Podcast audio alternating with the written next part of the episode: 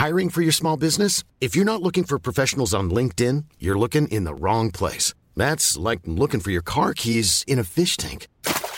LinkedIn helps you hire professionals you can't find anywhere else, even those who aren't actively searching for a new job but might be open to the perfect role. In a given month, over 70% of LinkedIn users don't even visit other leading job sites. So start looking in the right place. With LinkedIn, you can hire professionals like a professional. Post your free job on linkedin.com slash people today.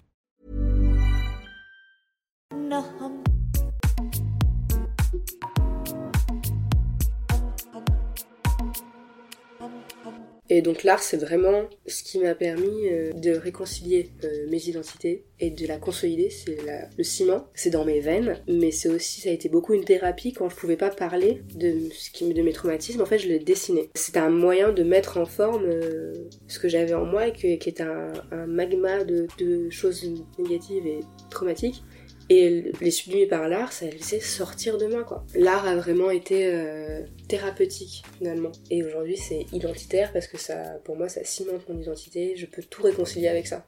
Extimité. Le, désir de rendre visible une partie de sa vie intime afin de mieux se l'approprier. J'appelle Marie-Odile, j'ai 27 ans, mais j'en parie beaucoup moins. J'habite euh, à côté de Paris depuis à peu près 6 euh, ans. Ma mère est brésilienne, mon père est français. J'ai étudié l'art, mais j'ai eu un parcours un peu chaotique. J'ai fait euh, sciences, j'ai voulu être euh, scientifique euh, dans la pharmaceutique, dans la chimie fine, puis après dans les nanotechnologies appliquées à la médecine. Finalement, j'ai voulu faire du commerce. Et je me suis rendu compte que ma première passion, ça a toujours été l'art, et du coup, je pouvais en faire un métier. Donc maintenant, je suis dans l'art.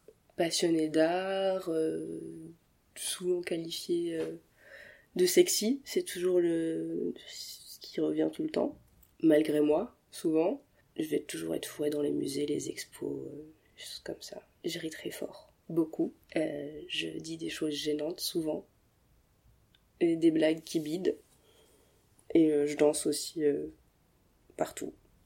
Est-ce que tu veux bien nous parler de ton enfance? J'ai déménagé assez souvent. Je suis née en Guyane, à Cayenne, où ma mère était déjà et où elle a rencontré mon père. Euh, mon père était euh, ingénieur en agronomie tropicale, spécialisé dans la génétique. C'est quelque chose qui est assez en moi, la génétique. Lui, il a fait le tour du monde. Il connaît mieux le Brésil que ma mère qui est brésilienne. Son rêve c'était de vivre en Europe, donc euh, elle était déjà en Guyane, ils se sont rencontrés là-bas. Je suis née là-bas, mais j'ai pas beaucoup de souvenirs, juste des photos euh, de moi et la jungle derrière. Donc souvent quand je dis aux gens je viens de la jungle, ils rigolent, mais en vrai c'est un peu ça. Parce que j'ai littéralement des photos de moi, blanche, bébé, et la jungle derrière. Ensuite j'ai déménagé euh, à l'île de la Réunion, à Sainte-Clotilde, c'est mes premiers souvenirs, où j'y suis arrivée, j'avais deux ans, j'y suis restée jusqu'à cinq ans. J'avais une amie imaginaire, c'était une petite indienne d'Amazonie, comme quoi euh, le Brésil est resté en moi. Et j'étais blanche, très très blanche, blonde. J'ai eu des cheveux que très tard, enfin vers deux ans comme ça. Et en fait, euh, à la réunion, les enfants ils voulaient pas jouer avec moi parce que j'étais blanche. À la crèche plutôt, comme euh, on voulait pas me changer, on me laissait dans ma couche toute la journée. Ou alors on me changeait avec mes propres vêtements, ce qui était très très gênant pour ma mère qui me cherchait. Elle me disait mais pourquoi?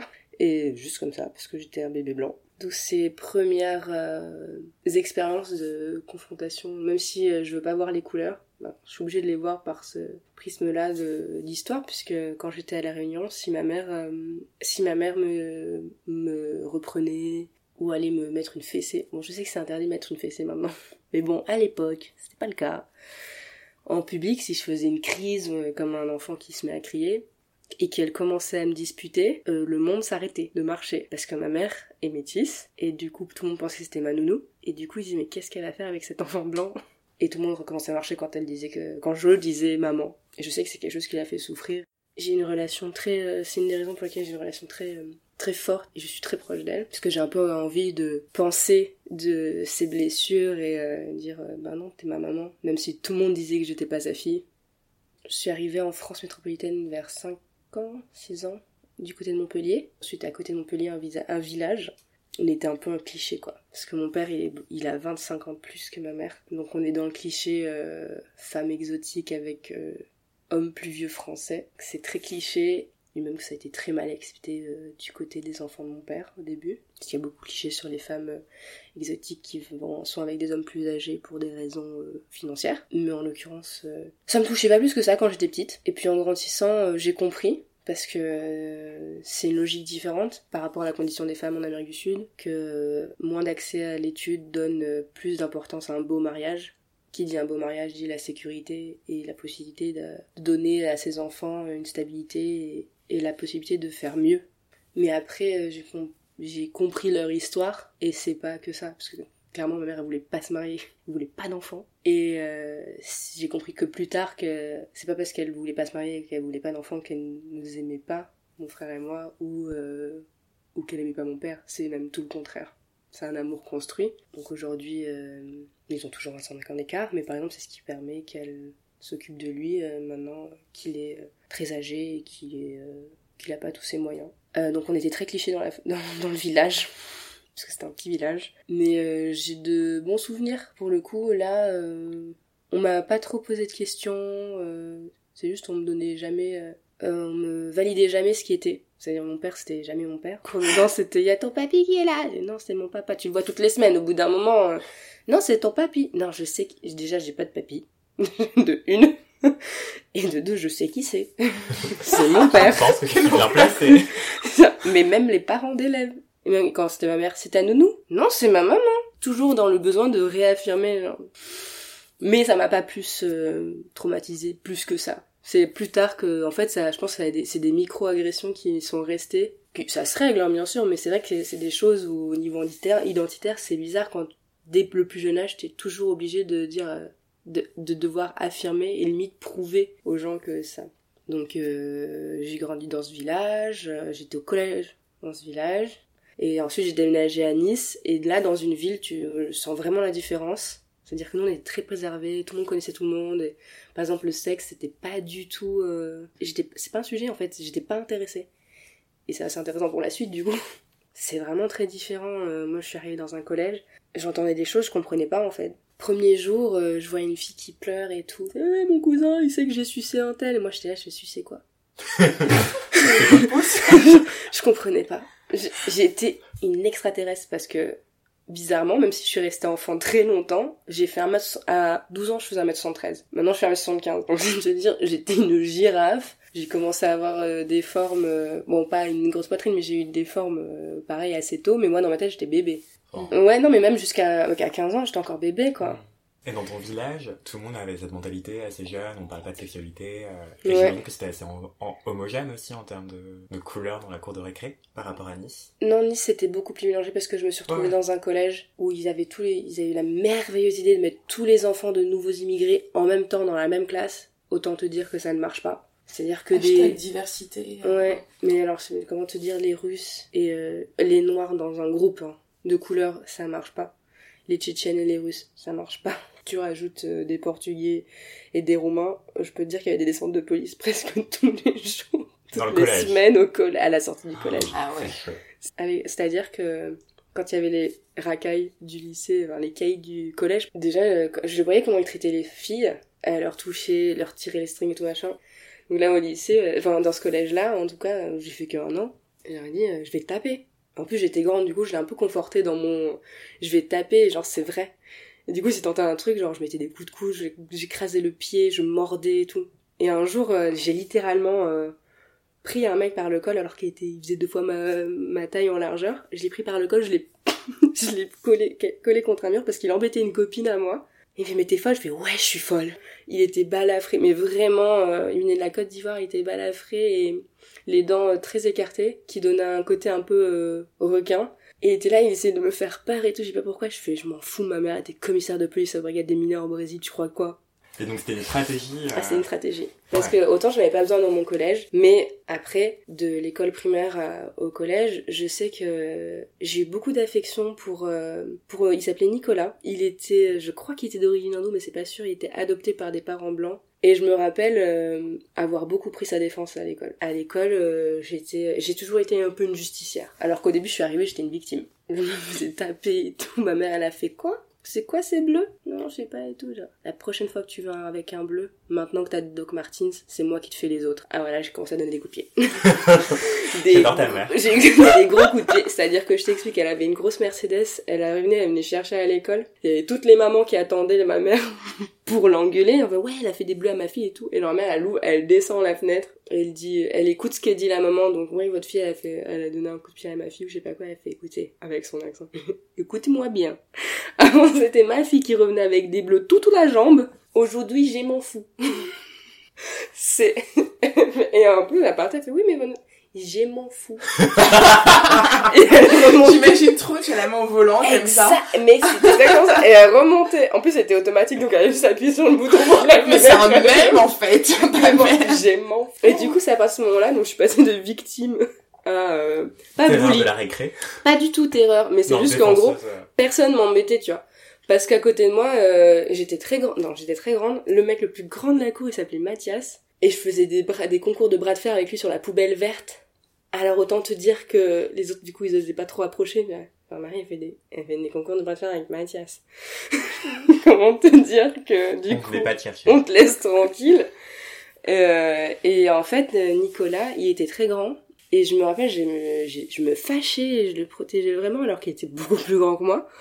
Déjà à cet âge-là, quand même, je vais avoir, euh, j'étais toute petite, quoi je ressentais tellement d'injustice que c'était plus fort que moi. J'allais me taper pour lui, quoi. Moi, j'étais l'exotique silencieuse. J'étais une enfant très... Euh, enfin, assez solitaire, mais pas seule, comment dire. Déjà d'une, parce que j'avais une imaginaire. Elle faisait tout ce que j'avais envie de faire. Techniquement, parce que c'est mon imaginaire. tu peux lui dire n'importe quoi, elle allait le faire. Donc en fait, j'étais l'amie de tout le monde et en même temps, j'avais pas vraiment euh, d'amis que à moi. Été euh, beaucoup de jalousie aussi parce que j'étais première de classe. Donc une fois mes copines m'ont dit ouais on va plus être ton amie parce que t'es première de la classe et t'es jolie et t'es amie avec les garçons. Si je suis amie avec les garçons c'est peut-être parce que je me moque pas d'eux et que j'accepte d'aller les voir. si je suis première de la classe c'est pas vraiment ma faute. Et euh, ah oui on est jalouse de tes cheveux. Alors à l'époque j'avais les cheveux très très longs, mais ma mère elle me faisait euh, elle me faisait une tresse dans un foulard. Donc en fait j'avais des vagues. Donc je suis née blonde et très vite un été je suis revenue trop blonde selon ma mère parce qu'avec le soleil, ça a blondé encore plus. Et du coup, elle m'a fait une couleur. Je suis devenue rousse. J'ai dit, no way. c'est dead, je reste pas comme ça. Moi, je suis pas rousse. n'a rien contre les rousses, hein. c'est juste que ça m'allait pas du tout. Euh, par rapport à ma carnation, etc.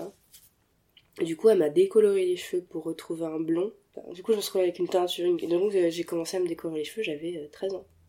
Et en plus, je pense qu'elle a commencé à sentir que je devenais plus totalement blonde comme les blés. du coup, ça lui posait un gros problème de plus avoir son bébé blanc qui était sa fierté par rapport à sa famille. Parce que quand elle est partie, tout le monde disait qu'elle était folle, qu'elle allait finir avec euh, des tonnes d'enfants, euh, qu'elle allait revenir euh, chez sa mère. elle s'entend très mal avec sa mère. Et donc c'est pour ça qu'elle est partie à 12 ans. Elle lui a dit tu reviendras avec une tonne de marmaille pour que je les éduque. Et au final, quand elle est revenue, c'est uniquement quand elle, était, quand elle était avec mon père, qui était blanc, avec son bébé blanc, donc moi. Et, et ma mère, elle est... Ma grand-mère, du côté de ma mère, elle est blanche. Et en fait, c'était un mariage forcé avec euh, mon grand-père qui était euh, noir. Et donc, euh, ses premiers enfants, dont ma mère, ils sont quatre, elle les a reniés un peu. Elle est traitée de macaque, elle était hyper raciste. Et en fait, elle a remis toute sa haine du mariage arrangé, elle l'a refoulé, elle a, elle l'a rejeté sur ses enfants. Et donc, elle a toujours parlé de leur couleur de peau, elle a toujours été très très raciste. Donc, ma mère est partie très jeune à cause de ça, parce que, en l'occurrence, son père, il est mort quand elle avait 6 ans.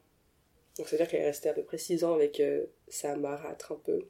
Et j'ai jamais créé de lien avec ma grand-mère, même si euh, beaucoup disent que j'aurais pas dû euh, avoir ça en moi, mais finalement je l'ai quand même, parce que c'est assez grave. Et, et, donc en fait pour elle c'était une fierté de retourner voir sa mère en qui elle avait beaucoup de rancœur, dire bah non tu vois j'ai réussi, et mon bébé il est blanc, en plus, tu vois? Genre je suis peut-être noire mais j'ai fait un bébé blanc. Donc c'est vrai que je pense qu'elle a eu beaucoup de mal à lâcher, et du coup elle m'a décoloré les cheveux très jeune, et elle me défrisait les cheveux. Elle me faisait passer ça pour de la crème yaourt. Et elle te défrisait les cheveux? Pourquoi parce... Enfin, enfin euh, parce qu'en fait, euh, de ce que t'expliquais, tes cheveux, ils faisaient des vagues, ils étaient super longs. Non, non, ils faisaient des vagues parce qu'on mettait de la crème fructis. D'accord. Des crèmes qui, qui aplatit, en fait. Sinon, t'as les cheveux comment, du coup? Et j'ai les cheveux très frisés. Enfin, pas très frisés, mais euh, si, si, j'ai les cheveux frisés. Ouais, parce qu'elle m'a défrisé assez vite en disant c'était la crème yaourt pour relaxer les cheveux. C'était texto Oui, ça les détend, littéralement. Ça les détend. Exactement. Tu, le premier défrisage, t'avais quel âge, tu penses, à peu près? Je vais avoir 7 ans, un truc comme ça. Et après, c'est moi qui le redemandais. C'est de la crème yaourt. Oui, ça paraissait inoffensif. Exactement. Même si je disais, ça pique un peu quand même. ça arrache le, cœur chevelu quand même, faut le dire. Hein, mais c'est un vrai sujet les cheveux quoi. Tout ce que, je pense que tout le, racisme que ma mère a vécu, par exemple, elle est arrivée en France la première fois, elle est pas si morte que ça ma mère, tu vois. Euh, dans le métro, enceinte, métro parisien, enceinte de moi jusqu'au cou, il y a un mec, il l'a agressée devant tout le monde, il lui a hurlé dessus, il l'a giflé parce qu'elle était métisse et tout, enfin en gros rentre chez toi, etc. C'était hyper violent et personne n'a rien fait. Elle était enceinte quand même. Il l'a giflé. Ouais, personne n'a rien fait.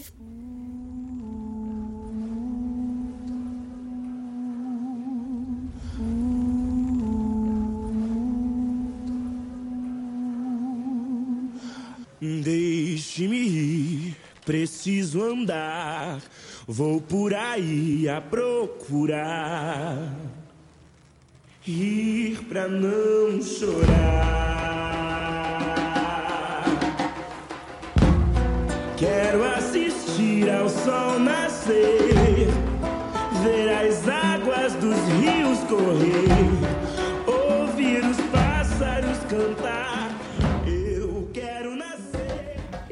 et en fait, à chaque fois, ma mère a eu des embrouilles. En gros, elle, a toujours, elle s'est toujours euh, débrouillée toute seule. Elle s'est créée une image de, de Elle s'est pas créée, elle l'est. Femme hyper forte, parce qu'elle a été commissaire de police, elle a regardé des mineurs au Brésil. Donc elle a vu des horreurs, et je le sais y a des choses horribles. J'en ai vu aussi. Ça forge. Et à chaque fois qu'elle avait des ennuis, elle était toute seule en gros. Les trucs d'agression euh, par d'autres femmes ou des trucs comme ça, elle a toujours été toute seule. Elle a toujours dû euh, se débrouiller toute seule. Et du coup, euh, je l'ai beaucoup. je l'ai beaucoup. En fait, j'en ai hérité quoi. Pour en revenir à tes cheveux, à partir de quel moment t'as compris que c'était ce que c'était qu'un défrisage et que tes cheveux naturellement étaient pas comme ça? Je l'ai compris assez tard. Finalement, quand j'ai vécu toute seule, à 19 ans, je suis partie euh, au Canada. Et là, j'ai compris que mes cheveux, ils étaient plus du tout blonds. J'avais quand même 19 ans. Bon, j'avais un doute quand même que je me, je m'éclaircissais les cheveux, mais je savais pas à quel point. C'est quand je me suis retrouvée avec des grosses racines frisées. Pour moi, j'avais toujours été blonde. Et tout le monde m'avait connue blonde. Du coup, avant, je me disais plutôt appeler que Marie. Maintenant, c'est Marie-Odile parce que c'est mon vrai full prénom en entier avec un tiré. Euh. Mais Marie, elle était, euh, elle était blonde. Et même Marie, parce qu'il y a eu plusieurs. Il y a eu Marie-Odile dans le village après, quand je suis arrivée à Nice, c'était juste Marie. Et après, quand je suis, quand je suis partie euh, au Canada, c'était encore Marie. Et après, à, Paris, c'est comme je m'en fous, je m'appelle Marie-Odile en fait. Mais en gros, jusque-là, elle avait toujours été blonde. C'était Marie, grande blonde frisée ou bouclée.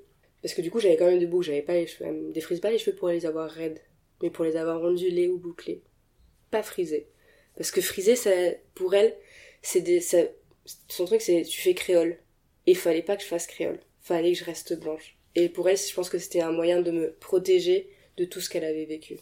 Qu'est-ce que ça veut dire faire créole? Enfin, qu'est-ce que ça veut dire créole d'ailleurs? Hum, Pour elle, pour elle, ça veut dire euh, créole, c'est euh, pour elle c'est c'est le métissage noir et blanc dans sa tête. Que sa voix, pour elle, c'est une trace du métissage. On va faire un petit point euh, typologie, terminologie des termes pour désigner les couleurs au Brésil. Oui. Du coup, comment est-ce qu'on appelle les différents types de métissage? Je les, connais, je les connais pas du tout tous, mais euh, il y a le moula. Mon grand-père, du coup, il était euh, qui, est, qui est issu de l'union d'un esclave avec sa propriétaire, blanche. Lui, il est métis. En revanche, ma mère, elle est déjà mulatte. Parce qu'il est métis. Même s'il était noir, il était métis. Donc, un métis noir et blanc plus euh, une personne blanche, ça fait un mulâtre. Mm. Comme c'est le Portugal en fait qui a fait la classification euh, comme les pédigrés en fait, je connais aussi le terme cafouse. C'est l'enfant de l'union entre une amérindienne ou un amérindien et euh, une noire ou un noir. Mais après en termes de terminologie, enfin t'as des couleurs, c'est à dormir dehors, un blanc grillé du soleil, ouais, couleur chocolat, couleur café, couleur café au lait. On, on parle plus en couleur en colorimétrie qu'en vrai métissage. Enfin, qu'en vrai euh, apport génétique. J'ai un ami qui me disait que le Brésil c'était une société euh, pigmentocratique en fait. Exactement. en fonction de ta couleur de peau, euh, tu étais plus ou moins bien vu socialement.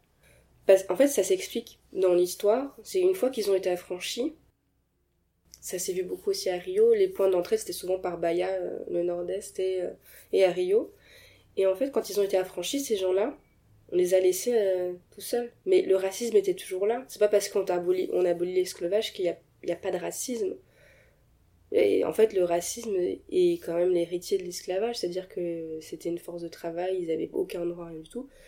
Ok, on les a affranchis, ils avaient en théorie les mêmes droits, mais dans la pensée des gens, ils allaient pas leur donner un travail comme ça. C'était c'était des bienfaiteurs, c'était les catholiques qui allaient les, euh, dans, une, dans un côté charité. Quand je suis pas sûre que tous les catholiques étaient comme ça, hein, mais comme ça, mais c'est des gens, ils se sont retrouvés de fait dans une, dans situation euh, d'esclaves à précaire, sans, bah, du coup, ils étaient plus logés, puisqu'ils appartenaient plus à leurs propriétaires. Donc, c'est tout ça qui fait que c'est c'est souvent euh, les, les communautés les plus, dans des situations les plus précaires. Et les natifs, ben, ils sont pour d'autres raisons euh, repoussés toujours, euh, déplacés, etc. Et, donc les deux ont des, euh, des revendications, c'est sûr, mais parfois elles vont pas forcément ensemble, parce que du coup ça veut dire que les logements sociaux ils vont aller à qui? Aux natifs ou aux afro, aux afro tu vois? Enfin, et c'est pas forcément que les afros, mais c'est une manière de vraiment voir de façon manichéenne, c'est un peu ça quoi. Ça c'est très ancré en moi parce que j'ai après dans mes études, dans mon parcours d'études d'histoire de l'art, ça, ça a germé dans le sens où j'ai pris euh, les arts d'Afrique. Et en fait, euh, j'ai réussi à reconstruire. Quand je suis tombée en arts d'Afrique, on a commencé à parler des, euh, des statuettes et des différentes croyances. Et notamment celle des Yoruba. Dans les Yoruba, il y a les Orishas. Les. Et en fait, ça existe au Brésil. Je me suis mais on a pareil au Brésil. J'étais comme, moi, dans ma culture, euh, avec ma mère que j'ai, elle m'a beaucoup transmis ça, ses croyances et tout, et ça fait partie de moi. Alors ça peut paraître folklorique pour la plupart des gens en, France. Mon copain il peut rire ou quoi, mais euh, mais il n'empêche que oui, moi je crois à tout ça et pas dans un sens totalement euh, aveugle, mais il y a un côté très nature, un côté explication des choses, et un côté croire en soi, un côté, positif. Et donc quand j'ai vu ces arts les Orishas et j'en voir que le dieu de la guerre il s'appelait Ogu, et j'étais comme Ogun, on l'a au Brésil. Bon, il y a un N en plus, mais on l'a au Brésil. Et euh, plein de choses comme ça, je suis allée rechercher et j'ai fait, mais waouh, tous ces liens qu'on a avec l'Afrique. Et euh, au Brésil, depuis les années 80, il y a quand même un jour de reconnaissance de l'apport de l'Afrique à la culture brésilienne. Depuis les années 80. Bon, même si c'est très raciste comme pays, il y a quand même des. Bon, un peu c'est. C'est discutable, mais bon, il y a quand même une reconnaissance de cet apport-là. Et du coup, c'est comme ça que je me suis plongée euh, dans cette histoire. Et je me dis, si ma mère m'a transmis ça, je pense que quand même, parce que si elle est Yoruba, c'est peut-être parce qu'il vient de ces régions-là, du coup, mon, grand-père. C'est comme ça que je l'ai reconstruit. Moi, ce que je me suis rendu compte dans mes études, c'est que en art, hein, en histoire de l'art, c'est que cette anthropophagie culturelle, qui date quand même des années, je crois que c'est 1928, mais je suis pas sûre, ça date, eh bien, euh, ça fait plusieurs, euh, peut-être dix ans qu'on parle d'hybridisme, l'hybride en art, sur le plan euh, des médiums, on mélange la peinture et la sculpture, on mélange la photo et la peinture, on mélange. Mais c'est quoi le mélange? En fait, ça veut dire que c'est un hybride. Et c'est quoi l'hybride? Le métis, il est hybride aussi. Euh, le Brésil, c'est un pays hybride aussi. C'est un pays construit, mais hybride. Et l'anthropologie culturelle, elle dit que tu intègres en fait, tu digères et tu sors quelque chose d'hybride aussi. Et du coup, en fait, on le dit pas, c'est peut-être pas connu, parce que les textes sont pas souvent traduits, tout ça. Mais c'est vrai, en fait, euh, dans l'histoire de l'art, ce que tu vois maintenant, tout le monde s'inspire de tout le monde. Le postmodernisme, c'est un peu ça, le fait de pouvoir s'inspirer de tout le monde euh, et de refaire à sa sauce, bah, c'est un peu de ça aussi. C'est-à-dire que tu l'as digéré et tu as ressorti quelque chose. Euh, je pense que la question de l'hybride, elle est, en ce moment, elle est un peu mise en pause vu tous les problèmes mondiaux qu'on a au niveau des réfugiés, des guerres, etc mais juste à même si elle a toujours existé mais avant c'est vrai que c'était un peu plus mis en lumière et j'ai beaucoup lu là-dessus en fait qu'on va vers plus de ça. Plus d'hybride. Et c'est un peu le futur euh. après je vais un peu loin mais j'ai vu ça dans un colloque donc peut-être que c'est un petit peu perché un truc de branleur intellectuel mais est-ce que toi tu te sens métisse ou hybride? Moi je me sens vraiment hybride parce que quand on me dit tu viens d'où ça me met en panique. Donc euh, je dois dire aux gens je suis née en Guyane de mère brésilienne. Mon père il est français J'habitais un peu au Brésil, mais parce que j'y allais euh, quelques raisons. J'ai étudié en France, mais à la maison, euh, mon éducation est totalement brésilienne. Du coup, euh, quand on me dit Marie la brésilienne, ben c'est pas vraiment ça. Et quand on me renie mon côté brésilien, je me dis ben, pourquoi tu fais ça? Si t'as pas connu le coup d'Havaianas, oui, l'Havaianas qui vole à travers la maison pour te corriger.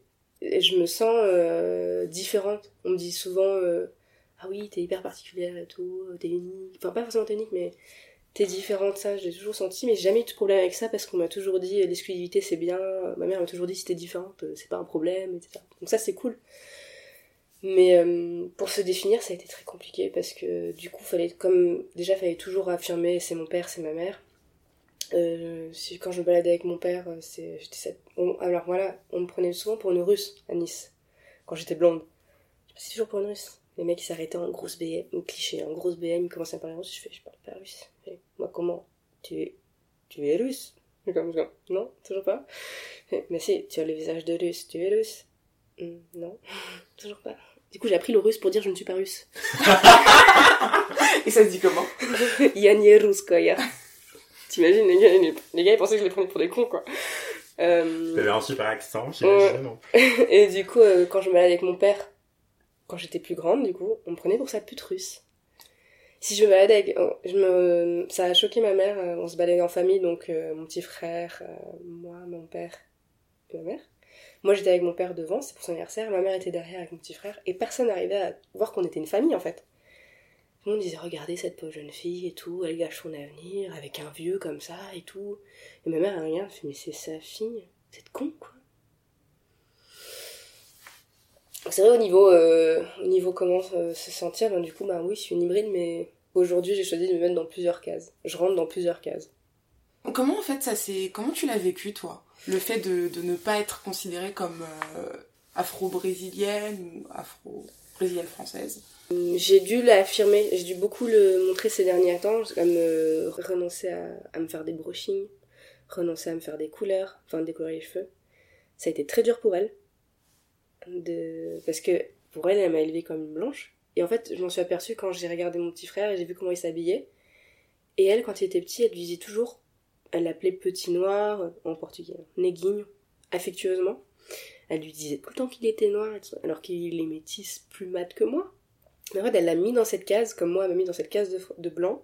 Et en fait, elle a fait ça pour l'aider. Parce que quand à l'école, quand à l'école, on lui a dit euh, ça noir, un truc comme ça, il était tout petit à l'école primaire, il a dit je sais, ma mère me dit tous les jours. Qu'est-ce que tu veux dire de plus quand un gamin, il, a cette répartie-là? Tu peux pas le toucher si... Euh, donc c'était euh, un moyen méchant de lui faire du bien pour qu'en fait il fasse ses armes parce qu'elle elle connaissait ce qu'il allait connaître. Alors que pour elle, moi j'allais moins, j'allais pas le connaître du tout.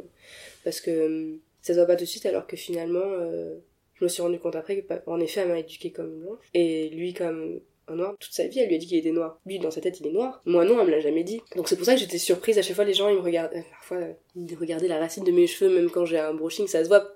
Si tu connais vraiment, tu regardes la racine des cheveux des gens. Ça, c'est un truc de métis. Tu le regardes euh, pour savoir. Ça, tu vois tout de suite les gens, ils ont mis un tissage, une perruque, même... tu peux tout savoir. Il y a un mec, une fois, j'étais en train de travailler chez Ski, et il regarde la racine de mes cheveux, il fait Vous êtes pas française. Vous êtes, vous êtes créole euh... Il me fait Non, mais parce que je connais quelqu'un euh, qui vient des îles et tout. Euh, elle est blanche, elle a les cheveux clairs aussi, mais elle a les cheveux frisés et en fait elle est métisse. Euh, ok, ouais, bah, good for you. L'anecdote assez violente des cheveux, c'est une amie de ma mère qui est venue me faire des mèches, parce que j'ai accepté de me faire des mèches blondes, enfin, un déclaircissement. Et c'est une copine de ma mère qui porte les cheveux afro. C'est pas afro mousseux, c'est quand même un peu des boucles. Et ma mère, elle lui fait, tu sais, j'ai acheté un produit pour... Euh, parce que ma fille, maintenant, euh, l'été, elle porte les cheveux bouclés naturels, mais elle met une crème pour définir les boucles. fait, j'ai acheté ça, ça vient du Brésil et tout. Et elle la regarde, elle fait, non mais moi j'aime bien mes cheveux comme ça. Et elle lui en reparle encore. Après. Elle lui fait, non mais tu sais, regarde, c'est cette crème et tout. Euh. elle la porte sur la table, enfin devant elle. Cette crème et tout, elle est géniale. Ma mère, ma fille, elle le met, ça, ça fait ça définir les boucles et tout ça, euh, évite qu'il soit trop les boucles soient scellés. Elle fait mais euh, Maria, moi j'adore mes cheveux. Ma mère s'appelle Maria. Elle fait j'adore mes cheveux euh, comme ça et tout. Et la dernière étape, mais la violence extrême, elle, elle était, avait les mains occupées en train sur mes cheveux. Elle a mis son doigt dans la, dans pris de la crème. Elle lui a sauté sur une mèche pour lui définir une boucle avec le, avec la crème. Mais violence extrême en fait. Très drôle, mais violence extrême. C'est-à-dire que la fille, elle lui dit plusieurs fois, jamais mes cheveux comme ça. Non, il a fallu qu'elle lui mette les doigts dedans pour les tirer. Et j'ai dit, mais maman, franchement, c'est hyper, euh, c'est hyper violent ce que tu viens de faire. C'est, tu te, tu te rends pas compte, euh, c'est du racisme presque. Tu es en train de vouloir lui changer. Et, du coup, ça a commencé vraiment à éclater entre elle et moi. Mais c'est du racisme, maman.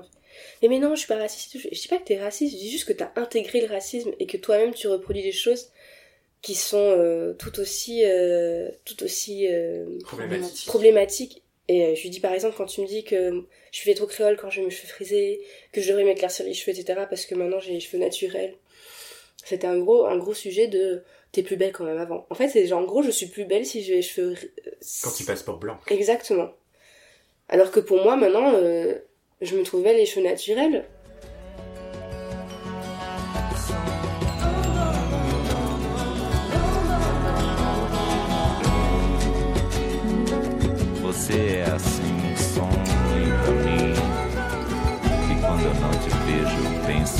Você desde o amanhecer e até quando eu me deito.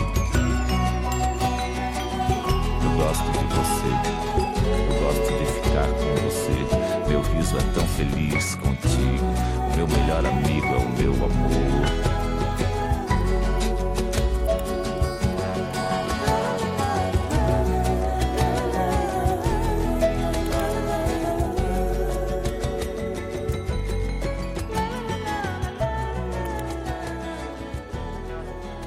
Après, euh, peut-être qu'il y a le côté... euh, il y a eu beaucoup aussi le côté effacé, euh, le côté sexy d'être brésilienne, en fait. Parce que dès que tu dis que t'es brésilienne, les, garçons te regardent d'une manière différente. Ça y est, dans leur tête, c'est carnaval de Rio, t'es à poil en string avec des plumes, en train de danser. Dans leur tête, c'est ça. C'est-à-dire que moi, je me suis dans des situations où, genre... Donc, de toute façon, on me dit t'es pas française. C'est-à-dire que je suis blanche, mais je suis pas française. Ce qui est très bizarre, parce que je vais pas être victime de racisme direct, même jamais, mais de micro-agressions comme t'es pas française. On me le dit tout le temps, t'es pas française. C'est quand même sur mes papiers. On dit oui, mais t'es pas totalement française. Ça veut dire quoi, en fait? Je suis franco-brésilienne. Est-ce que tu l'intègres que j'ai deux nationalités et que j'ai le droit d'en avoir deux? Je suis pas, je suis pas chinoise. En chinoise, tu dois choisir. Moi, non. Je suis les deux. Est-ce que ça pose un problème? Donc non. Au ça m'a dérangé d'être Marie la brésilienne parce qu'il y a tout le côté, l'empreinte sexy et sexuelle qui vient avec euh, la brésilienne, sachant que au Brésil, alors certes, ce qui est très drôle, c'est que tu sens en soirée au Brésil, peut-être qu'il y a les filles, elles font, les filles font des concours de combien plus de mecs elles vont embrasser. Ça veut pas dire qu'elles vont repartir avec un mec.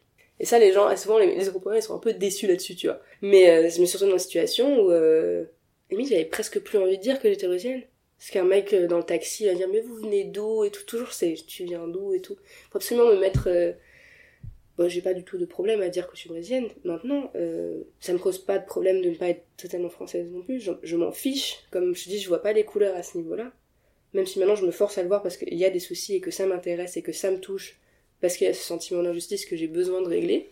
Et ben quand un mec dans le taxi demande tu viens d'où? Tu finis par dire du Brésil. Il fait bah ah, je verrai quand vous sortirez de la voiture. En gros parce qu'on va mater le boule parce qu'on va mater les fesses, mais tout le temps on dit ah ben je verrai quand tu vas te retourner. Non mais est-ce que vous vous rendez compte non C'est-à-dire que depuis que j'ai 13 ans, on m'a hyper sexualisée alors que déjà à 13 ans j'étais vraiment très très gamine dans ma tête, euh, je ne pas, je me faisais draguer par le chauffeur de bus du ramassage scolaire quand même. C'est chaud, C'est archi chaud, archi grave. Ah, c'est archi grave. Et en fait, cette part-là de métissage, j'ai- pendant longtemps j'ai cru que ça m'avait apporté des problèmes parce que par rapport à mon corps. J'ai eu beaucoup de problèmes par rapport à mon corps parce que on m'a sexualisé trop tôt. Je pouvais me faire draguer en même temps que ma mère quand j'avais 13 ans quand même. C'est chaud. Elle fait très jeune, d'accord, mais je me rappelle sur la place de la Comédie à Montpellier, un mec était en train de nettoyer sa veste avec de l'eau, je sais pas quoi. Et j'étais avec ma mère surtout, on allait faire du shopping entre mère et fille, et le mec il me voit de loin, il vient et il commence à dire euh, à me parler directement bon c'est pas le problème qu'il me parle directement hein. et euh, commence à dire oui euh, je la trouve très je, la je trouve très charmante et tout machin et ma mère elle le fusille du regard mais alors comme elle sait très bien faire genre elle te tue quelqu'un avec ce regard et elle dit elle a 13 ans et le mec tu sais ce qu'il dit? Ah pardon et tout. Il part. Puis après il revient il fait j'ai réfléchi. Ça me dérange pas. Je peux attendre. Attendre quoi en fait? J'ai des migraines rien que c'est-à-dire que j'ai fait à partir de 13 ans, j'ai fait plus plus âgée parce que j'avais euh, j'étais grande. grande, j'avais des formes et tout. Et euh, ça m'est arrivé mais plein de fois, je me faisais toujours draguer par des mecs plus vieux. Et alors si ça avait s'ils finissaient par apprendre, ils finissaient par apprendre que j'étais d'origine brésilienne, alors là c'était c'est-à-dire que j'ai- sur mon chemin de- du lycée, je me faisais arrêter. Après y en après je vais pas vous mentir, je sais parce que je suis mignonne et tout. Maintenant je le sais. Avant je croyais que c'était juste parce que c'était marqué sur ma tête que j'étais d'origine brésilienne ou où j'avais trop de forme, ou c'était mon corps, c'était comme mon corps. Maintenant, je sais aussi que c'était parce que j'étais mignonne quand même, mais des vieux, mais moi, les garçons de mon âge, je les intéressais pas. Déjà parce que c'était pas la mode de Kim Kardashian encore. Pour eux, j'étais grosse. Mais en vrai, j'ai jamais été, enfin si, il y a un moment dans ma vie, j'étais grosse, mais techniquement, au lycée, j'étais pas grosse. J'ai toujours été très sportive. Euh, je faisais du volleyball, j'ai fait du rugby, j'ai toujours été hyper sportive. Donc j'allais au lycée, et sur le chemin, il y avait, je me rappelle, deux trucs un peu... Non, trois trucs très gênants. Le premier, c'est un vieux, vraiment, on voyait qu'il a la cataracte, carrément. Sa grosse berline, il s'arrête, et je pensais qu'il allait demander son chemin, il fait « Non, je me demande si je peux vous revoir. » Il avait 70 balais quand même. Ça se voyait que j'étais beaucoup plus jeune. No shame. Deuxième chose, je vais au lycée. Pareil, sur le chemin du lycée. Un mec, il passe en scooter, la quarantaine, c'était marqué sur son visage. Il arrête son scooter, il me voit, il, prend, il me dit euh, oui, je vous ai vu. Il, a- il revient, il s'arrête, il me dit je vous ai vu. Je lui ai si on pouvait se revoir et tout. euh. Je regarde, je fais j'ai 15 ans. Enfin, c'est juste ma phrase, je regarde, je regarde, je fais j'ai 15 ans. Il fait ah pardon et tout. euh, Il reprend son scooter et il part. Puis en fait, non, il s'était garé un peu plus haut. Et quand j'avais commencé, j'avais continué à monter la rue, il me fait non mais j'ai réfléchi, moi ça me pose pas de problème, ça pose pas de problème, euh, je peux vous emmener au cinéma, vous payez la, vous payez le restaurant et tout. Je regarde et je le regardais droit dans les yeux, j'ai fait j'ai des parents pour ça. Parce que j'ai la chance d'avoir des parents qui ont les moyens. Mon père il a travaillé toute sa vie pour ça, etc. Ok. J'ai j'ai des parents pour ça. Euh, de toute façon j'ai un copain. Et euh, c'était pas vrai, hein. pas de copain. Horreur. Ah ça j'avais euh, 15 ans. j'avais j'avais ouais, non j'avais 16 ans mais je mentis parce que si j'avais 16 ans ça y est c'était à porte Ah ouverte bah pour ça toutes les fêtes légal ah mais Ah, bien sûr pas de problème, mademoiselle, alors au festival de Cannes. Ma mère adore le festival de Cannes. On y va, robe de soirée et tout machin. On va pour.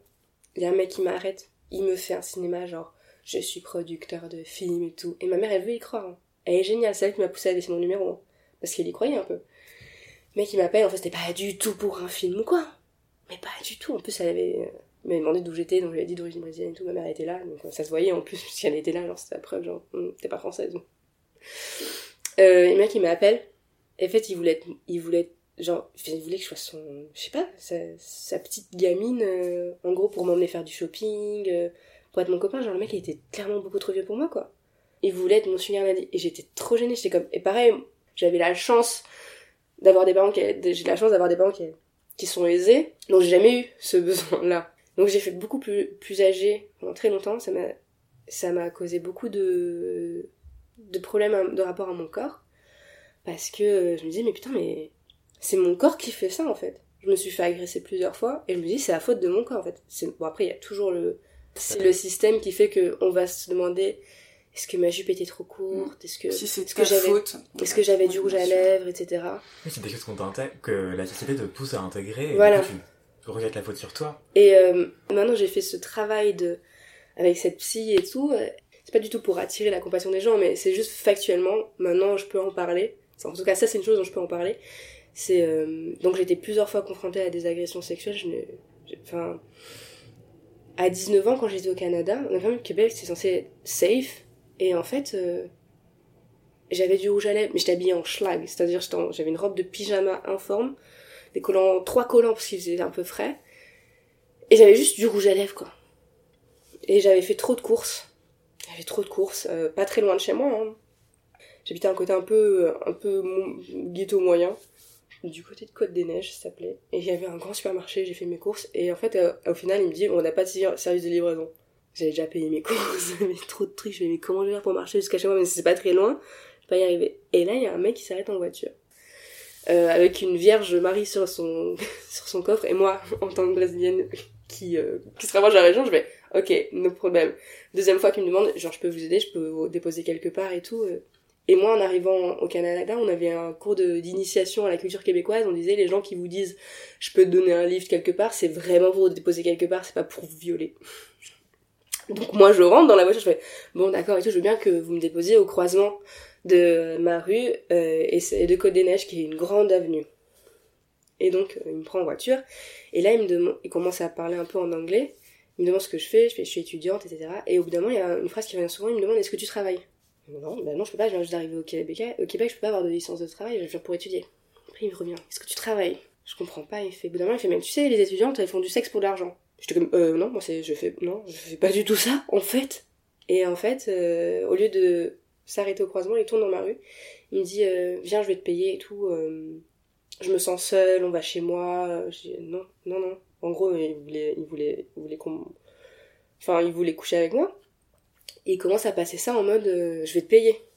Et, euh, et moi j'étais pas du tout. euh, Du coup je dis non, non, j'habite là et tout, laisse-moi ici. Ah, on va chez toi alors. euh. Il arrête la voiture. J'essaie d'ouvrir la, la portière à premier réflexe. Et là, c'est le pire sentiment de ma vie. Je me suis sentie coincée comme un lapin. Je pouvais pas sortir, il avait bloqué les bords. Il commence à me toucher, à mettre ses mains partout sur mes cuisses, à travers mes collants, essayer de me mettre des doigts et tout. Et, et je me suis tellement débattue, mais vraiment, je l'ai tapé, j'ai hurlé dans son oreille, qu'au moment j'ai entendu un clic, j'ai ouvert la portière, j'ai pris tous mes cinq sacs mégalos, je sais pas comment j'ai fait, et je suis rentrée.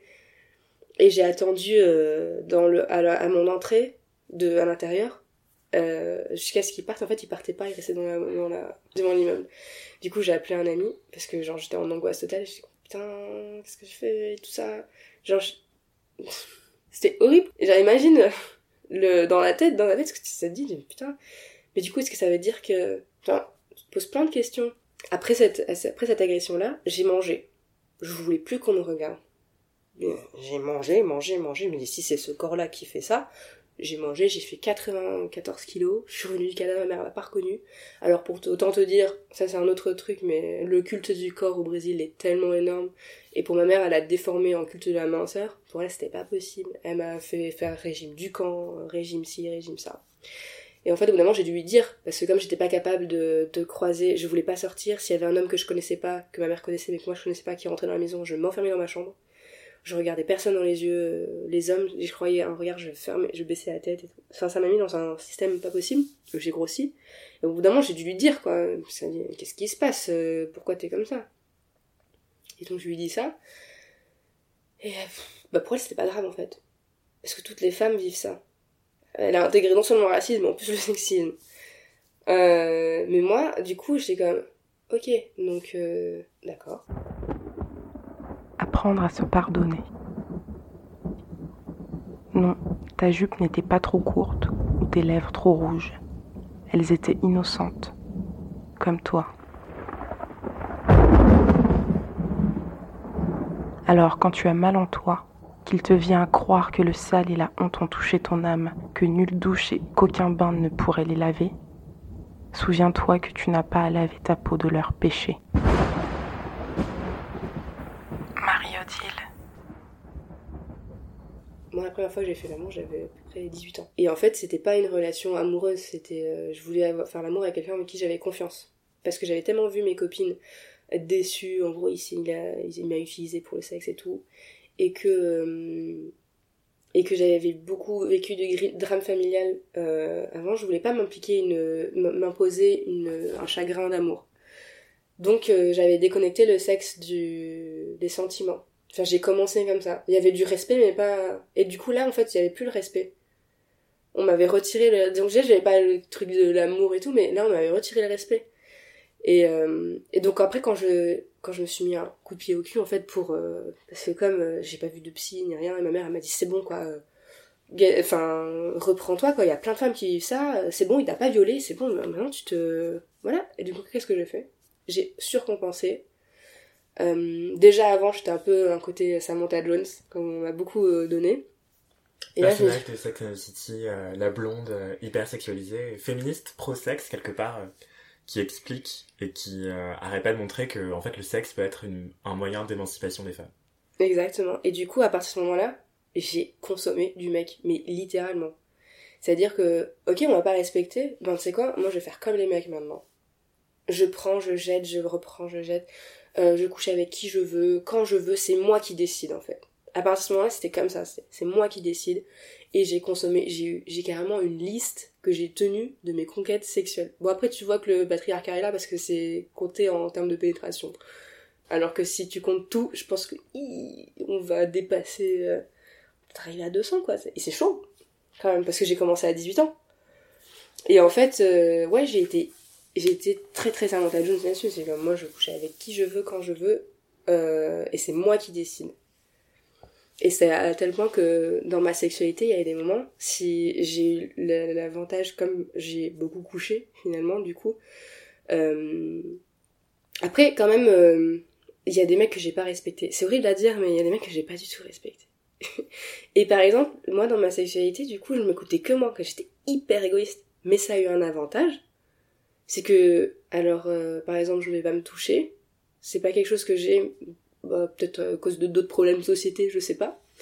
Mais euh, en tout cas, avec un garçon, quand, euh, quand j'ai un rapport sexuel, quand je fais l'amour, je sais très bien comment je vais me faire plaisir. Euh, et je m'en fous un peu de lui. En fait, cette partie-là de ma vie m'a permis de m'en foutre de l'autre personne, de me détacher du côté euh, je dois lui faire plaisir, parce que moi, je me faisais plaisir. Et du coup, c'est ce qui m'a permis de me retrouver dans des situations, en gros, euh, je, j'allais jouir avant le, le mec. Et euh, en fait, si moi j'avais fini, c'était fini. Girl power. Ah Il y a un ouais. mec qui m'a dit, mais t'es sérieux, tu vas me laisser comme ça et tout Bah ouais. Bonne nuit. C'est le- l'exception qui confirme la règle du plaisir égoïste des mecs. Exactement. Et moi, j'étais comme, mais plusieurs fois, il me fait, t'es sérieuse là? Bah ouais. Et je partais. Mais triomphante, quoi. Le mec, je... c'est- mais le mec, c'est- il était vraiment trop, genre, euh, sur le cul, quoi. Et puis en plus, souvent, je disais, maintenant, tu peux partir. Ouais, je suis désolée, je vais pas me forcer. Tu vois j'ai eu cette... euh, Après, j'ai eu un peu un backlash, parce que du coup, il y a eu une période où je me suis dit, je cherche l'amour quand même, en fait, tu... Genre, je peux pas, je peux pas le rejeter toute ma vie, genre, je suis en manque d'amour, c'est sûr, euh, on m'a, on m'a pas... euh, on m'a pas on m'a retiré le respect je l'ai repris moi-même de cette manière mais finalement ces personnes là même si je les utilisais je sais très bien qu'elles m'utilisaient aussi ben utilisaient aussi j'ai jamais brisé de cœur voilà peut-être j'ai blessé des égaux mais j'ai jamais brisé de cœur je me suis jamais amusée avec un mec qui commençait à avoir des sentiments avec moi j'ai dit non, voilà non Euh, si je te donne pas aussi d'attention je, je, je peux pas donner ce que tu veux donc on arrête là et du coup euh, il y a quand même un moment où je me disais bah, je veux, je veux de l'amour aussi en fait. Euh, Je vais arrêter de me mentir à moi-même. Je peux pas. C'est dur d'être. C'est très solitaire en fait d'être comme ça. Et du coup, quand j'ai cherché l'amour, je me suis jetée dans les bras de tous les connards possibles. je crois qu'on peut pas faire pire que ça. Mais après, ce qui est intéressant, c'est que je pense que je savais en moi que c'était pas le bon parce qu'il fallait que je le trompe du coup. Il a jamais su, la plupart n'ont jamais su que je l'ai trompé. Parce que je suis très douée. Voilà, les hommes, si, si vous ne savez pas comment faire, il faut jamais avec l'ami ou quoi, ça, ça marche pas. C'est quelqu'un que personne ne connaît et que c'est qu'une fois, tu laisses pas de numéro, tu laisses rien du tout. R, Walou. Et tu, le revois, et tu le revois jamais et tu le nies jusqu'à ta mort.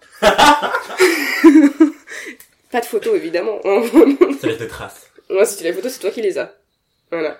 Et voilà, tu la mort et personne ne saura rien. Voilà, très bien. Mais bon, en l'occurrence, c'était des gens qui, qui m'accordaient pas autant d'attention que je le voulais ou tant d'amour. Et, euh, et il y a eu un mec où, en fait, on m'a toujours dit, oui, euh, t'es trop, euh, t'es too much, en fait. Oh là là, une fille qui s'assume toute seule, oh mon dieu, elle a pas besoin de moi, comment faire? En plus, physiquement, je fais forte, je suis charpentée, de manière générale. C'est-à-dire que je me rappelle une fois en été, on m'a j'avais mis des spartiates, c'était à mode des spartiates, on m'a dit on dirait une gladiatrice.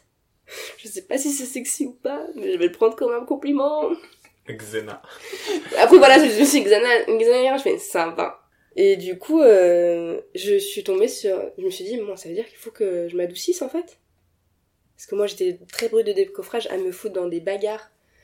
Euh, parce que euh, non seulement j'étais une femme, donc je devais montrer que je pouvais me défendre toute seule. Et, euh, et j'avais toujours ce côté euh, vouloir euh, intervenir dans des injustices que je voyais. C'est-à-dire que j'ai vu un- des mecs, ils étaient baraqués, hein, ils se faire emmerder le soir d'Halloween parce qu'ils ils étaient habillés en filles. Euh, ils se sont fait emmerder, ils commencent à se faire taper, et moi j'étais, alors on vous dit c'est ridicule comme, comme image, j'étais habillée en ange noir.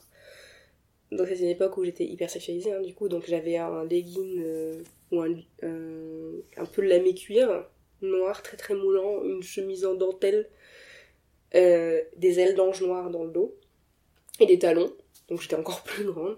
Et, euh, et là je vois ça, je commence à courir avec les ailes qui font l'ange de la justice, j'ai littéralement sauté sur le cou de quelqu'un, je l'ai pris par le cou, je lui ai fait une clé, j'ai et j'ai commencé à le tirer pour qu'il laisse tranquille l'autre, et j'ai commencé à lui manger le cerveau, dit mais t'imagines, tu te retrouves au poste de police, qu'est-ce que tu vas dire, et ta famille, t'as pas honte, et tout, à ton âge. Et je me refous dedans, et je prends des mecs, je fais des plaquages de et tout, psychopathe. Et mon pote, il dit, je vais le dire à ta mère, Marie, ce que tu fais. C'est pas bien. Genre, la seule personne qui peut me raisonner à ce moment-là, c'est ma mère, tu vois. C'est, ça, c'est la dragonne. Tu vois, moi, je suis une dragonnette, elle, c'est une dragonne. Ou alors, ouais. non, c'est, c'est, Et, euh, Il faut ta mère dans l'intimité, en fait. Arrête, elle va prendre toute la lumière. Laisse tomber. Et euh... donc, j'étais hyper... Je me foutais dans les bagarres, quoi. J'en avais rien à faire. J'avais besoin, limite, comme si j'avais besoin de, de rejouer cette scène d'agression pour, euh, pour prendre le dessus et taper. Parce que ce qu'on dit dans les... souvent, c'est qu'il passer une agression, t'as trois possibilités. Soit tu freeze, tu sais pas quoi faire, tu t'arrêtes. Soit tu flies, tu fuis. Soit euh, tu fight. Moi, en l'occurrence, la troisième fois, j'avais, j'avais un peu freeze et fight. Enfin, je me suis débattue plutôt. Et je suis partie. Du coup, j'avais besoin, en plus, de continuer, tu vois, ce... Mais c'est... Parce qu'en fait, je me suis rendu compte que c'est par rapport à... Avant encore, euh, plus ancré dans mon enfance, où j'avais été euh, victime d'attouchement sexuel dans un parc d'enfants. Et où, encore, je savais pas du tout ce que c'était. Et je pense que c'est pour ça aussi que je suis restée très enfant très longtemps. Parce que j'ai totalement refoulé ce qui s'est passé. J'avais 7 ans, je savais rien du tout ce que ça voulait dire. Je savais rien ce que ça voulait dire. Moi, c'était juste, je voulais donner, en vrai, moi, je voulais juste donner à manger aux écureuils. Du coup, j'étais allongée contre un tronc d'arbre à vouloir donner à manger aux écureuils, mon bras tendu, et il y a un vieux dégueulasse qui en a profité pour s'approcher en disant, viens par là, il va venir et tout, euh, je te donne des pommes. Et en fait, c'est pour me trifouiller euh, sous ma jupe, quoi. Et moi, j'avais pas du tout conscience de ça à cette époque-là, je savais pas du tout, et genre.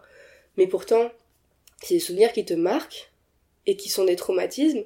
C'est-à-dire que moi, son visage, il est resté, il restera ancré en moi toute ma vie. Pourtant, c'est quelqu'un que je ne reverrai jamais, que je n'ai jamais connu, j'ai jamais porté plainte parce que j'ai refoulé, parce que je savais pas ce que c'était. C'est revenu des années plus tard parce que c'était la période, euh, on va dire les années 90, 99, 80, ouais. Et jusqu'au 2000, c'était vraiment la période où toutes les affaires de pédophiles, on parlait que ça. Et du coup, ça, je fais, ah, mais ça m'est arrivé aussi.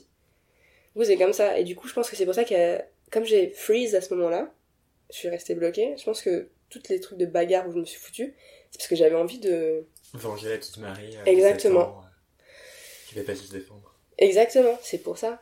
Se défendre, d'ailleurs. Et il y a eu un moment où, euh, ben, par exemple, après j'ai réfléchi, par exemple, je sais qu'il y a eu, j'ai une fois, je- quand je cherchais l'amour, il y a eu ce mec qui était euh, hyper euh, dans le conflit avec moi. C'est genre arrête d'être comme ça, t'es trop dans le conflit. Ce qui est vrai, j'étais très dans le conflit avec les hommes. Je voulais toujours euh, mener un peu, enfin c'est un peu de la bagarre, tu vois. Arrête d'être comme ça et tout, machin. T'as besoin qu'on prenne soin de toi. Un côté très patriarcal que j'ai envie de maintenant, s'il m'aurait dit. Aujourd'hui, j'aurais rencontré le mec, j'aurais laissé là où je l'avais trouvé, quoi, en date, quoi. Ciao. Au lieu de ça, je me suis dit, bon, c'est quand même moi qui dois changer si je veux trouver quelqu'un et tout. Et je me suis retrouvée dans une situation où ce mec m'a violée littéralement, dans le sens où on faisait l'amour. J'étais toujours dans cette logique, je, je, je faisais l'amour quand je voulais, du coup, voilà. Sauf qu'en l'occurrence, moi, là, j'avais fini. Comme à mon habitude, on va dire. J'avais plus envie. Et mec, non. Et on continue. Et je suis comme, bah non, non, non, je, je veux pas, quoi.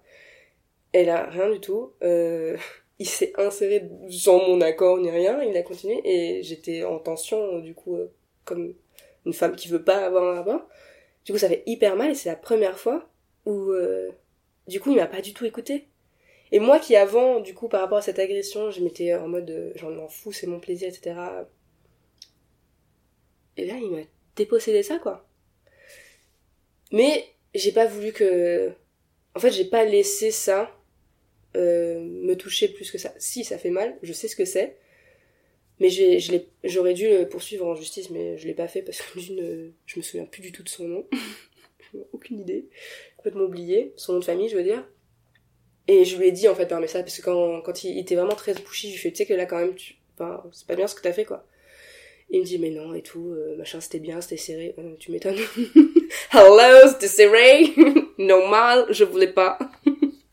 Euh, Simère et le gars. Et, euh, et du coup, euh, mais je lui ai dit quand même par message, parce que quand je l'ai quitté en disant, mec, tu t'es chiant en fait, tu me casses les pieds. Euh, toujours vouloir faire que ce que je veux, ce que tu veux que je fasse. Enfin, je fais non, moi je suis pas comme ça que je marche. Et je changerai pas pour toi. Et du coup, il commence à m'insulter évidemment comme un mec euh, connard total. Je lui fais, euh, by the way, ce que t'as fait, au fait, pardon, ce que t'as fait, ça s'appelle du viol. Donc je te le dis, euh, je vais pas aller jusqu'à dire que tu m'as violé d'une manière euh, dans ton imagi- imaginaire, tu crois ce que c'est, tu, crois savoir ce que c'est, mais juste que tu le saches parce que t'es, genre j'espère que tu feras pas ça la prochaine, tu vois. Et pour moi, j'avais dit ça, j'avais tout dit. J'ai pas senti le besoin de le faire. J'aurais dû parce que il faut les dénoncer ces mecs-là, mais c'était avant MeToo et tout. Et moi, MeToo, ça m'a fait, ça m'a pas fait que du bien quand c'est sorti, parce que moi, quand j'en parlais, il y a un moment, j'ai vraiment besoin d'en parler, euh, comme je vous en parle aujourd'hui, et, c'est, et à l'époque, c'était hyper choquant. Mais on parle pas de ça, euh, mais pourquoi tu me dis ça, c'est gênant et tout. euh. J'ai des copines qui m'ont dit, euh, tu devrais pas parler de ça et tout. Et, du coup, t'imagines, tu te sens brimé parce que ça ressort enfin, t'arrives à en parler. C'est ça, c'est genre, non, non, je, je veux pas l'entendre, c'est, exactement, c'est gênant, je veux pas l'entendre. Et après le MeToo, eh, tout le monde sort des histoires je, veux- c'est- je- moi comment je l'ai vécu c'est genre des histoires euh, en carton par rapport à ce que j'avais vécu. Ce que j'ai je dis comment je l'ai pensé à ce moment-là. Pour moi c'était genre c'était rien par rapport à ce que j'avais vécu. Genre en gros un frotteur j'ai fait lol. Tous tu vois. Genre j'étais en mode euh, frotteur euh, ouais lol. Enfin frotteur léger on va dire hein. je lui dit ça genre il a il s'est un peu parce que moi ça m'arrivait et tout mais genre je l'ai regardé droit dans les yeux je fais mec tu fais quoi? Moi un mec une fois il m'a touché le téton je lui ai, je l'ai poussé il me fait tu me tapes? Je tu me touches le c'est normal je vais rien faire. Et du coup euh, je vois ça et j'étais choquée parce que j'ai putain mais moi je suis pas une star. J'ai commencé euh, je sais qu'il y a plein de femmes qui ont commencé avant et tout mais quand j'en ai parlé à mes copines à des gens autour de moi c'est comme non c'est gênant arrête. Et là MeToo tout le monde a une histoire à sortir et tout. Et là on peut l'entendre tu vois. Ça me fait beaucoup de mal à ce moment là mais finalement je me dis c'est bien. Bien sûr c'est génial parce que ça a permis euh, de libérer la parole mais c'est dommage qu'avant quand tu voulais en parler c'est c'est comme ça que je l'ai reçu en fait de la part des, des de mes congénères femmes ça c'est comme euh, les filles euh, qui ont qui ont mis un MeToo et qui euh, je me retrouvée dans une bagarre au nouvel an lol mais cette fois non, non, non. Non, dans une bagarre. Non, mais alors, c'était hilarant parce que là, pour le coup, j'étais habillée pour le nouvel an. J'avais un beau ta- pantalon euh, de tailleur, euh, des chaussures à talons aiguilles, euh, vernis noir, euh, pointu devant, un, un soutien-gorge un peu bustier à paillettes et une veste euh, un peu à la Yves Saint Laurent look, tu vois. Une grosse fourrure vintage. et euh, je sais pas, mon mec, il s'est retrouvé dans une bagarre. Et je fais putain. Et euh, du coup, je suis allée chercher dans la bagarre. Il y a un mec qui voulait pas lâcher mon mec. Et du coup, je suis en mode.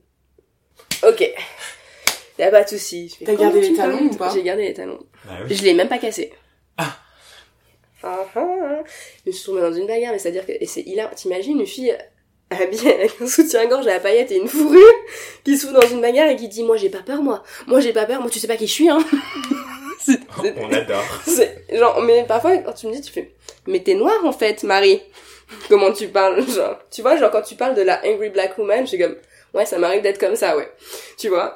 C'est-à-dire que les mecs, je vais, tu prends, genre, et comme au collège, en bas, au collège, genre, moi j'en ai rien à foutre, moi j'ai fait du, j'ai fait du rugby, je te mets plaquage, je mets un plaquage nickel, j'ai pas peur, vas-y tape-moi, je m'en fous. Et le mec, je lui ai mis un plaquage, je me suis roulée par terre, je me suis mis un bout de goudron sur, la, sur le front. je me suis fait taper. Mais euh, c'est-à-dire que j'ai traîné un mec par terre, et genre je le lâchais pas, je le prenais comme ça. en prise, euh, tu peux rien gagné faire. Et il y a quelqu'un qui me fait, qui essaie de nous séparer. Déjà, d'abord c'était plus grave, tu vois, j'ai comme, ah non, il a une fille là. Et là, il y avait d'autres filles. Elles ont rien dit. C'est tes potes qui foutent la merde et qui tapent une nana euh, sans problème. Et toi, t'es là, tu fais, tu dis même pas arrêter. Allô? Parfois, ça me sidère la non-solidarité entre les femmes. Et euh, Marie-Odile, du coup, tu parles beaucoup de ta mère. Et est-ce que tu penses que ta mère t'a transmis d'une manière ou d'une autre des peurs, des angoisses, des traumas en fait de ce qu'elle a vécu, ou d'une manière un peu plus globale euh, euh, au niveau de, de, ton, de ta généalogie Est-ce que tu penses avoir eu des traumas euh, intergénérationnels?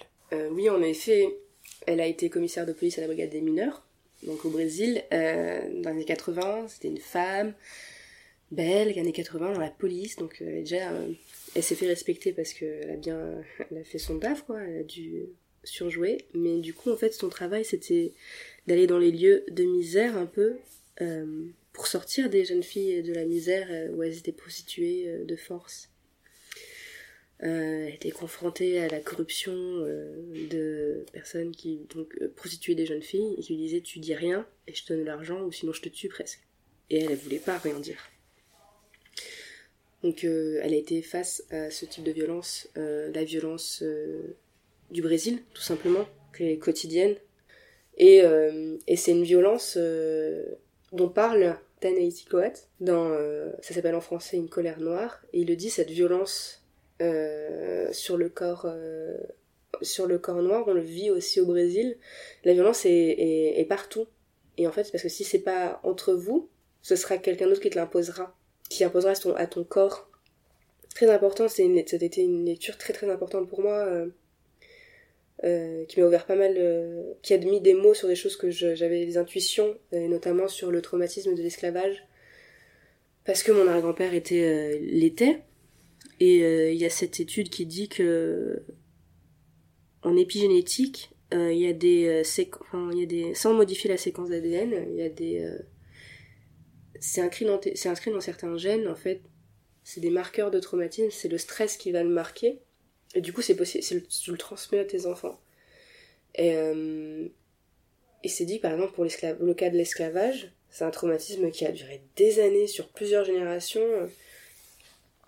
Et, euh, et donc, en fait, je le porte aussi en moi. Et je pense que, puisque mon arrière-grand-père était un esclave, je pense que même si il s'en est bien tiré dans le sens où il s'est marié, il était amoureux, elle l'a affranchi, ça veut pas dire que c'est. Enfin, il y avait une vie avant quand même, il était Ça efface pas la douleur. ça efface pas la douleur, sa propre douleur et celle euh, d'être arraché à son pays, tout ça, enfin, le déracinement, et ça, je sais que je, je l'ai en moi.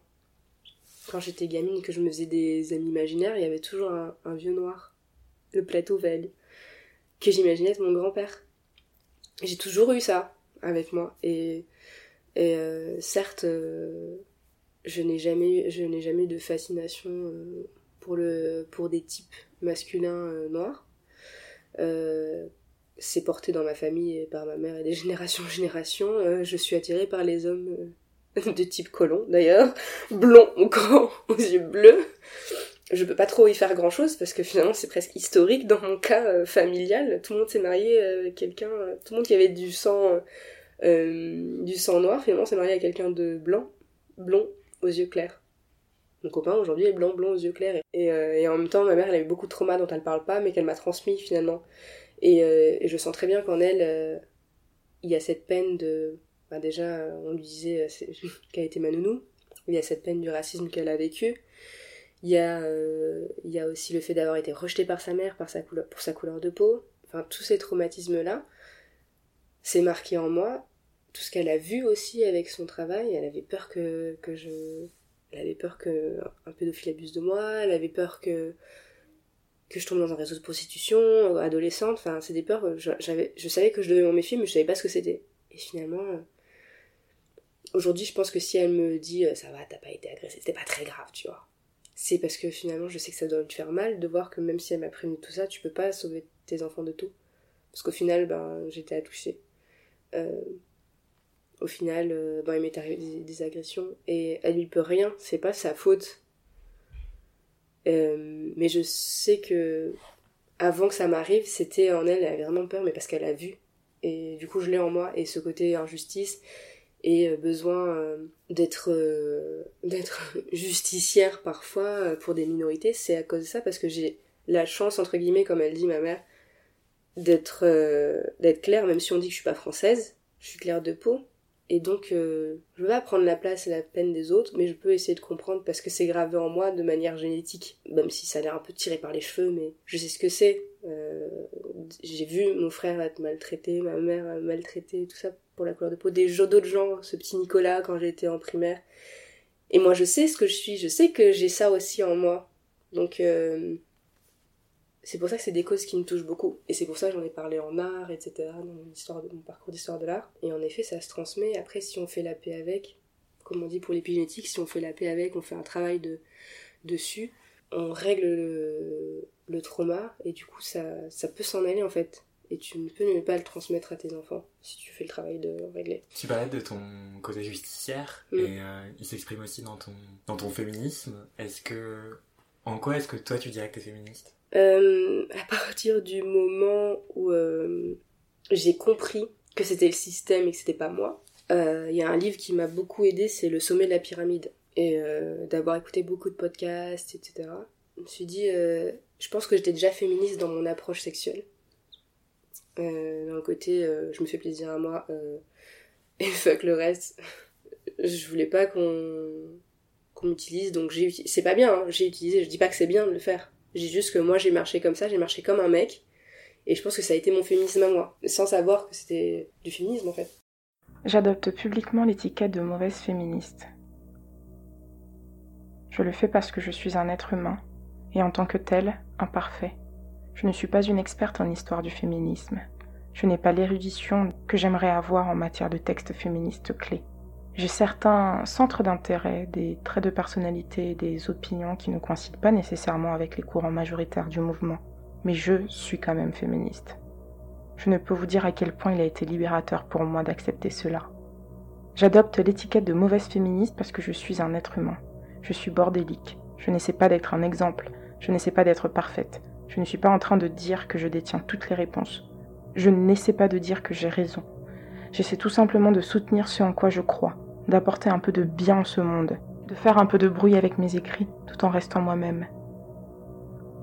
Je suis une mauvaise féministe parce que je veux qu'on ne me place jamais sur un piédestal féministe. Les gens qu'on met sur des piédestaux sont censés prendre une pose parfaite, et quand ils merdent, on les déboulonne. Moi je merde régulièrement, considéré qu'on m'a déjà déboulonné. Roxane Gay, bad feminist. Et finalement, j'ai toujours un peu été, enfin, ma mère, euh, sans, sans se l'affirmer, finalement, euh, me dire que si je suis différente, c'est pas grave, euh, de continuer dans, si les gens disent que je suis bizarre, bah c'est pas grave, je suis exclusive, c'est qu'ils comprennent pas. c'est ce qui m'a permis quand même de pas, de pas me tromper, de pas faire semblant de quelqu'un que je ne suis pas. Si j'ai été que une facette à la fois, auparavant, je n'étais pas quelqu'un d'autre non plus. Et le féminisme, c'est il était en moi et je me suis vraiment intéressée euh, à vraiment écouter des podcasts etc j'ai lu Mona Chollet euh, Beauté fatale qui m'a beaucoup touchée parce que ben, par rapport au physique et tout ce, le fait d'être euh, moi je me trouve pas grosse mais il y a peut-être des personnes qui me trouvaient grosse j'ai fait de la chirurgie esthétique mais pour gommer les traces des l'effet yo-yo que j'ai eu suite à mon histoire en fait d'avoir mangé mangé ses sentiments donc euh, j'ai eu l'opportunité de faire une liposuction, je l'ai fait. Euh, j'ai fait tout d'un coup.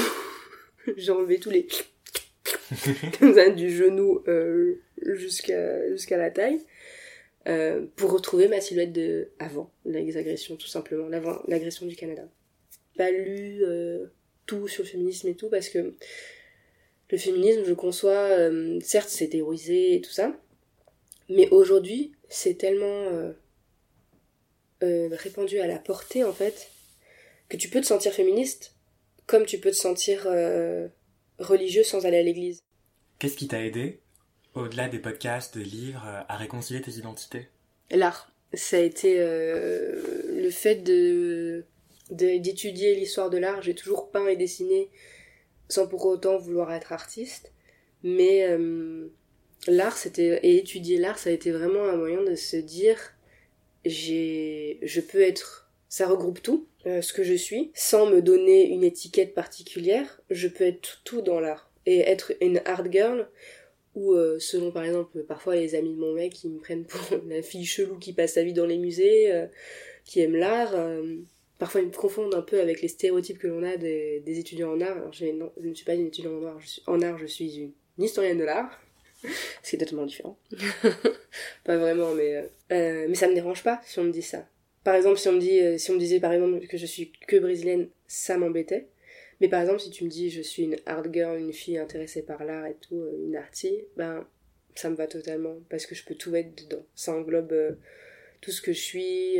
ça, ça réconcilie mes deux identités finalement. Et quand je suis là-dedans, je peux me permettre d'étudier, comme je l'ai fait en histoire de l'art, ma propre histoire, l'histoire du pays du Brésil, parce que j'ai étudié, malheureusement on, on étudie beaucoup l'Europe, euh, l'Occident en histoire de l'art. Malheureusement, bien, enfin c'est bien, hein, c'est juste que... Il n'y a pas que ça. Voilà, il n'y a pas que ça. Après on choisit, hein. j'ai pris art d'Afrique, euh, j'ai étudié euh, tout ça. mais ce serait bien d'avoir un peu une initiation un peu à tout, c'est sûr. Et donc l'art, c'est vraiment ce qui m'a permis de réconcilier mes identités et de la consolider. C'est le ciment, c'est dans mes veines mais c'est aussi ça a été beaucoup une thérapie quand je pouvais pas parler de ce qui de mes traumatismes. En fait je les dessinais j'ai beaucoup dessiné. Euh, c'était un moyen de mettre en forme euh, ce que j'avais en moi qui est un, magma de, de choses pas négatives pas, pas positives négatives et traumatiques.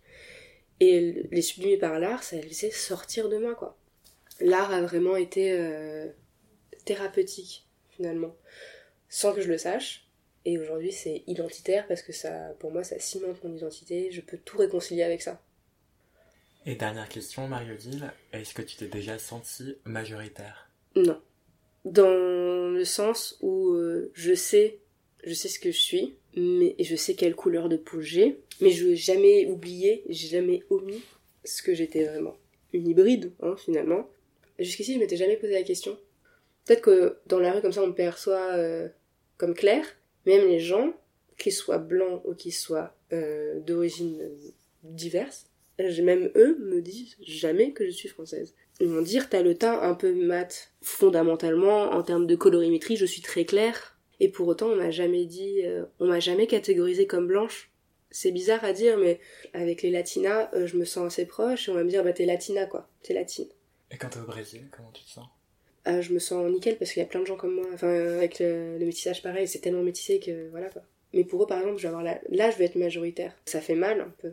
Parce que c'est c'est de l'injustice. Moi, j'ai mal pour les gens qui n'ont pas cette chance. Et surtout, même si, je suis majoritaire au niveau de la pigmentation de peau, dans le sens où, dans le sens où je suis plus claire, donc on va plus me respecter, peut-être, entre guillemets, enfin, quelque chose comme ça. Ben, c'est un peu injuste, quoi.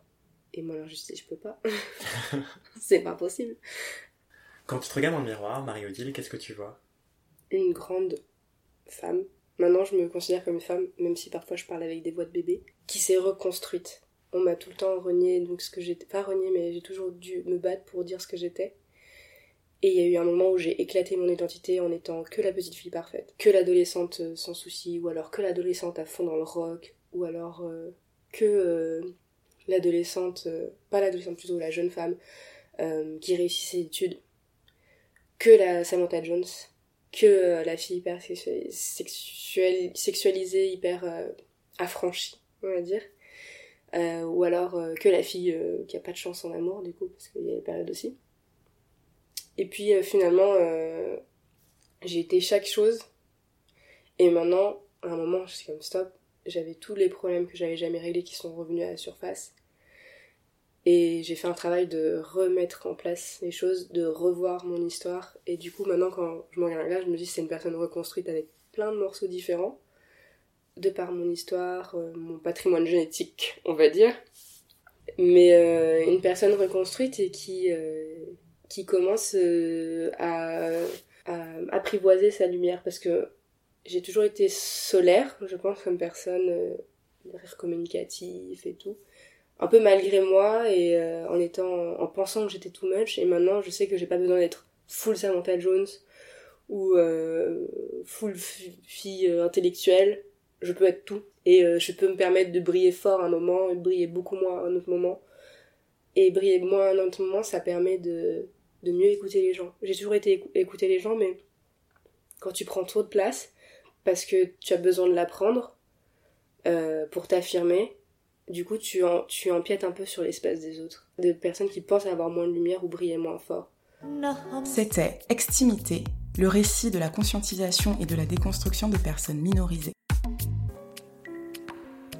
Retrouvez-nous un dimanche sur deux sur Apple Podcast, iTunes, Spotify, SoundCloud. Pensez à nous mettre 5 étoiles et plein de commentaires. S'il vous plaît, merci.